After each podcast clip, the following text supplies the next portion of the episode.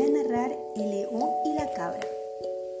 Un hambriento león divisó a una cabrita en un alto risco. Pronto se dio cuenta de que le era imposible llegar a tan elevadas rocas. Entonces optó por engañar a la cabra con la siguiente invitación. La hierba que comes en medio de esas rocas es seca y fea. En cambio, aquí en la pradera en donde estoy, la hierba está fresquita y aromática.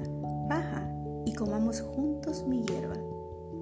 La prudente cabrita contestó así al hambriento león. Claro que bajaré y comeré tan rica hierba, solo que lo haré gustosa cuando tú estés muy lejos de estos lugares. Colorín colorado, la narración se ha terminado.